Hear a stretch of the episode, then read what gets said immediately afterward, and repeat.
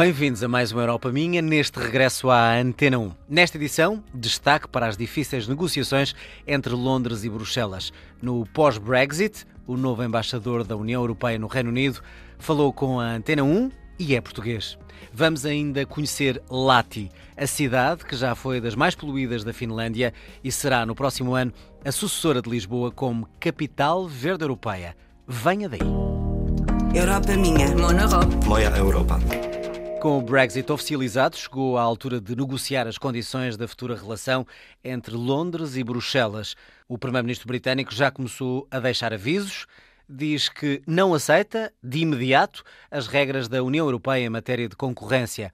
Regras que, para o negociador-chefe dos 27, são absolutamente essenciais.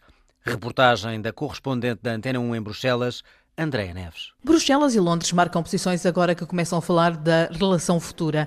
E o negociador-chefe da União Europeia diz que os 27 estão dispostos a oferecer um acordo comercial ambicioso, incluindo zero tarifas e zero cotas, e em todos os produtos que entram no mercado único de 450 milhões de pessoas. Mas com condições, diz Michel Barnier. Precisamos de garantir que a concorrência seja e continue a ser aberta e justa. Já acordámos com o Primeiro-Ministro Johnson que a nossa futura parceria impedirá, e cito, vantagens competitivas injustas.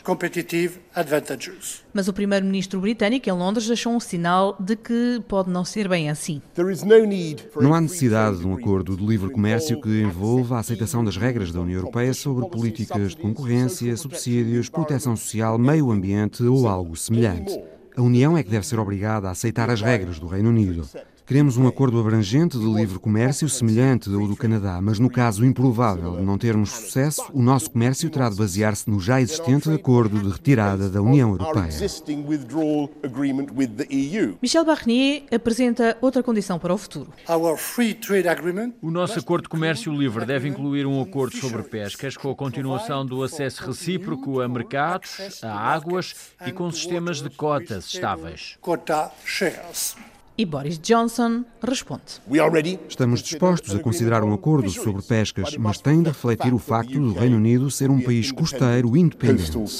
Cartas em cima da mesa num clima moderadamente hostil, no qual as duas partes parecem afastar-se depois de terem assinado uma declaração política que estabelece o quadro das futuras relações entre a União Europeia e o Reino Unido. Nesta nova relação entre Londres e Bruxelas há um novo protagonista e é português. João Valde Almeida é o novo embaixador da União Europeia no Reino Unido e conversou com o enviado da Antena 1 a Londres, Miguel Soares. O representante diplomático de Bruxelas em Londres reconhece que a saída do Reino Unido da União Europeia é uma perda, mas João Valde Almeida sublinha que se deve respeitar a decisão histórica. Digamos, é um momento triste para nós e também triste para alguns britânicos, mas respeitamos a decisão democrática dos cidadãos do Reino Unido e agora concentramos, sobretudo, estamos focalizados em construir uma relação futura sólida e ambiciosa. Mesmo que haja pouco tempo para atingir essa meta. Temos que adaptar a ambição ao tempo, eh, temos talvez que estabelecer prioridades, de maneira a que aquilo que é mais fundamental, mais urgente, seja tratado, para eventualmente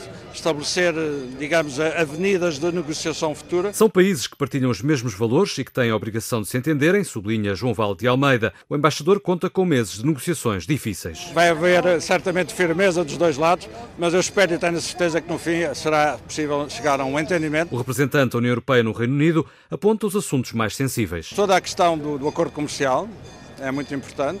É possível que há um dossiê sensível na área das pescas, por exemplo, sempre complicado eh, toda a questão da regulamentação, do nível de, de, de, regulamentação de um lado e do outro, a questão de saber se, se, se o, o, Reino Unido alinha pela, pela regulamentação comunitária ou não. A relação entre, entre estes aspectos vai determinar o resultado final da, da, da, da negociação. Temas mais complicados nas negociações que decorrem até ao final do ano. Da minha Europa. Europa minha. My Europe. Lisboa já é oficialmente capital verde europeia foi distinguida pelos esforços feitos nos últimos anos para promover a sustentabilidade e é também a primeira capital do sul da Europa a merecer esta distinção.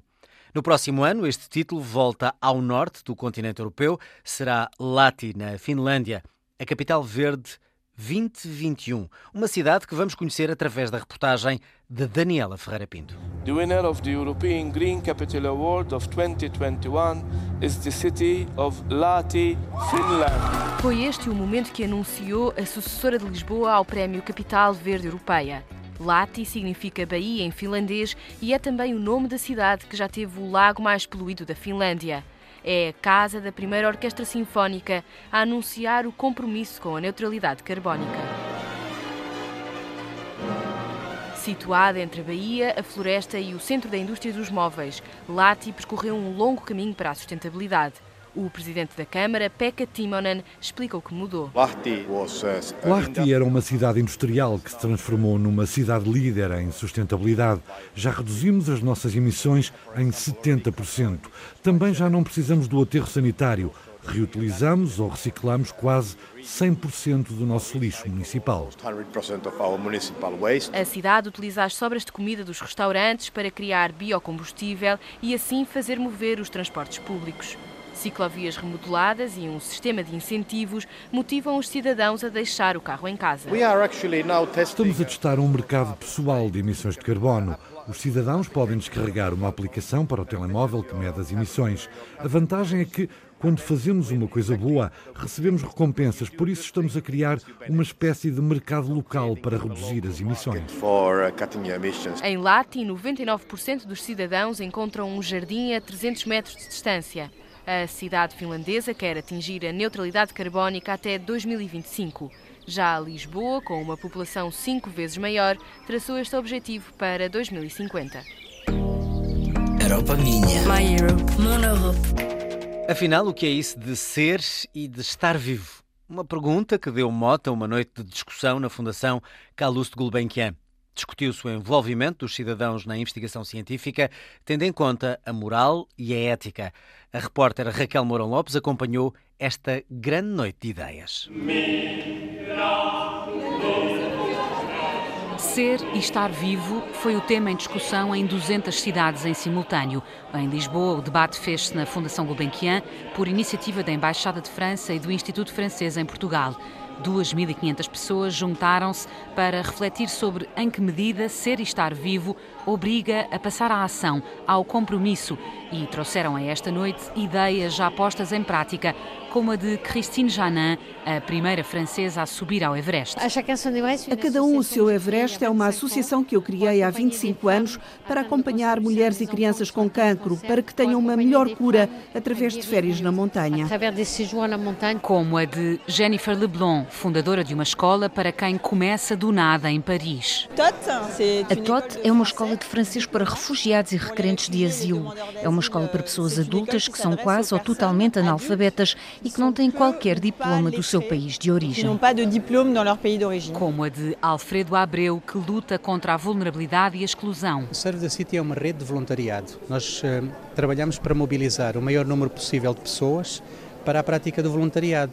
No nosso caso, é entendido como uma cidadania de proximidade de afetos e de mudança. Como a de Cédric Calongi, formador de jornalistas em África. É preciso que toda a gente seja educada para os média, a começar pelas crianças na escola. Parece-me impressionante que o Facebook e o Twitter, que são utilizados por toda a gente, não sejam ensinados na escola. Aprendemos-los de uma forma totalmente autodidata. Ou como a de Rami Farangi, fundador de uma escola em que as crianças fazem o que querem assim mesmo. Só quando um jovem está em imersão num meio em que esteja em contacto com o mundo real, com 100% do tempo livre para se dedicar ao que verdadeiramente o apaixona e interessa, só então é que a criança aprende a tornar-se uma pessoa apaixonada. L'enfant apprend à devenir une personne passionnée. Ideias trazidas por ativistas, filósofos, artistas, cientistas, duas dezenas de personalidades portuguesas e francesas que falaram, ouviram e cantaram até numa noite de ideias que entrou pela madrugada.